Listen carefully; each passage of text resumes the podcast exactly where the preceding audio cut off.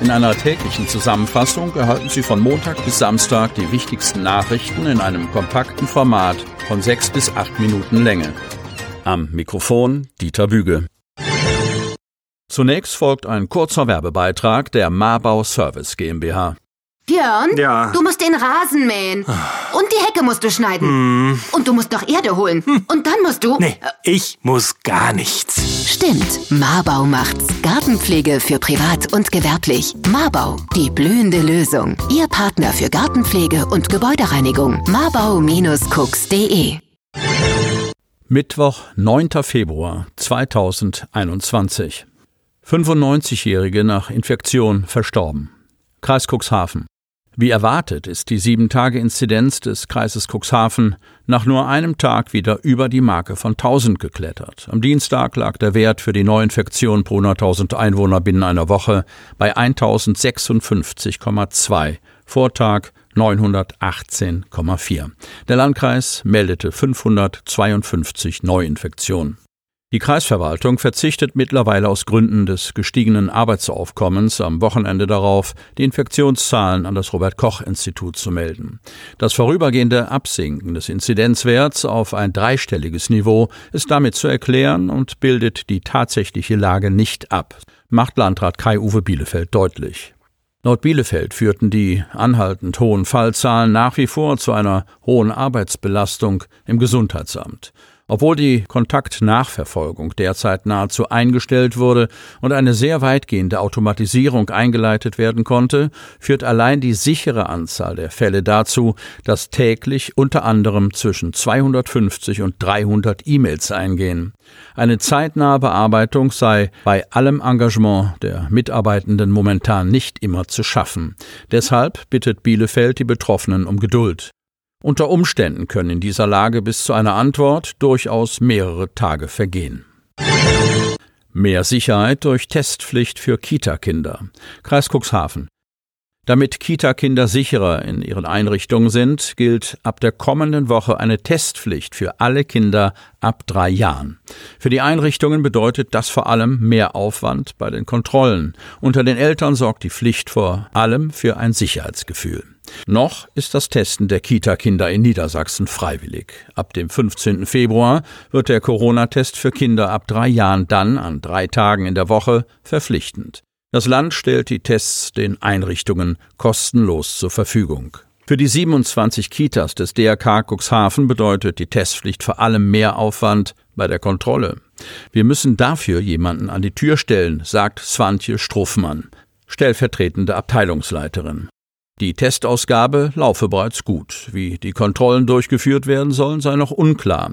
Wir warten auf eine Vorgabe des Landes. Wahrscheinlich wird es auf Zettel hinauslaufen, auf denen die Eltern zu Hause unterschreiben müssen, dass der Corona-Test ihres Kindes negativ war. So Struffmann. Komme ein Kind ohne Zettel, müsste es wieder nach Hause geschickt werden. Das wäre für die Kollegen unangenehm.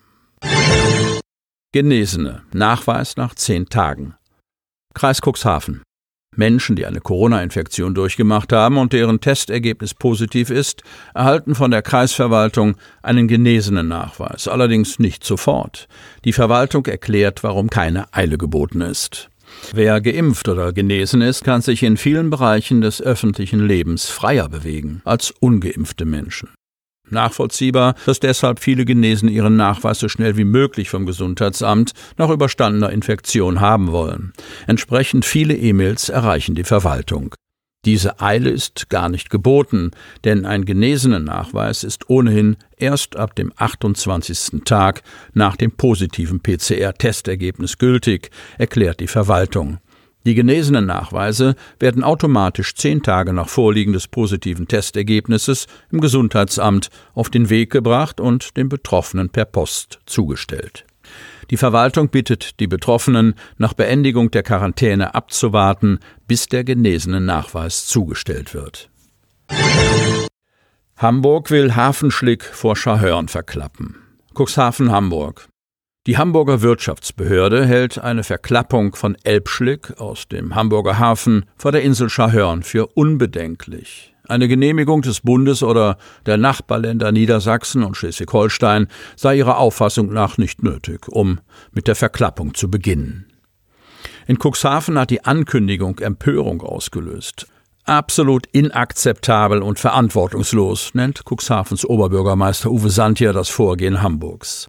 Mit ihrer Feststellung, ich zitiere, erhebliche Nachteile für die Umwelt, aber auch für Fischerei und Tourismus könnten sicher ausgeschlossen werden, Zitat Ende, beruft sich die Hamburger Behörde für Wirtschaft und Innovation auf eine Untersuchung, in der sie die Ablagestelle nördlich von Schahörn, also außerhalb des Hamburgischen Nationalparks, auf ihre Eignung hatte prüfen lassen. Danach sei es ökologisch unbedenklich, den Elbschlick dorthin zu bringen.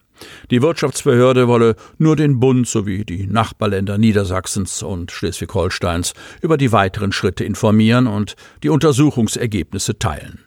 Mit der jüngsten Elbvertiefung hat sich das Problem der Verschlickung des Hamburger Hafens noch verstärkt. Um das Baggergerät loszuwerden, hat Hamburg schon vor längerer Zeit eine Verklappung vor Schahörn ins Gespräch gebracht. Sowohl der Bund als auch das Nachbarland Niedersachsen hatten allerdings signalisiert, dass sie eine solche Lösung nicht unterstützen.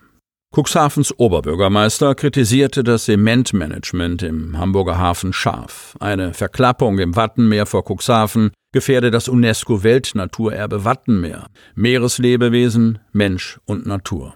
Aus naturfachlicher Sicht, aber auch für den Wirtschafts- und Tourismusstandort wäre das eine Katastrophe, sagte er.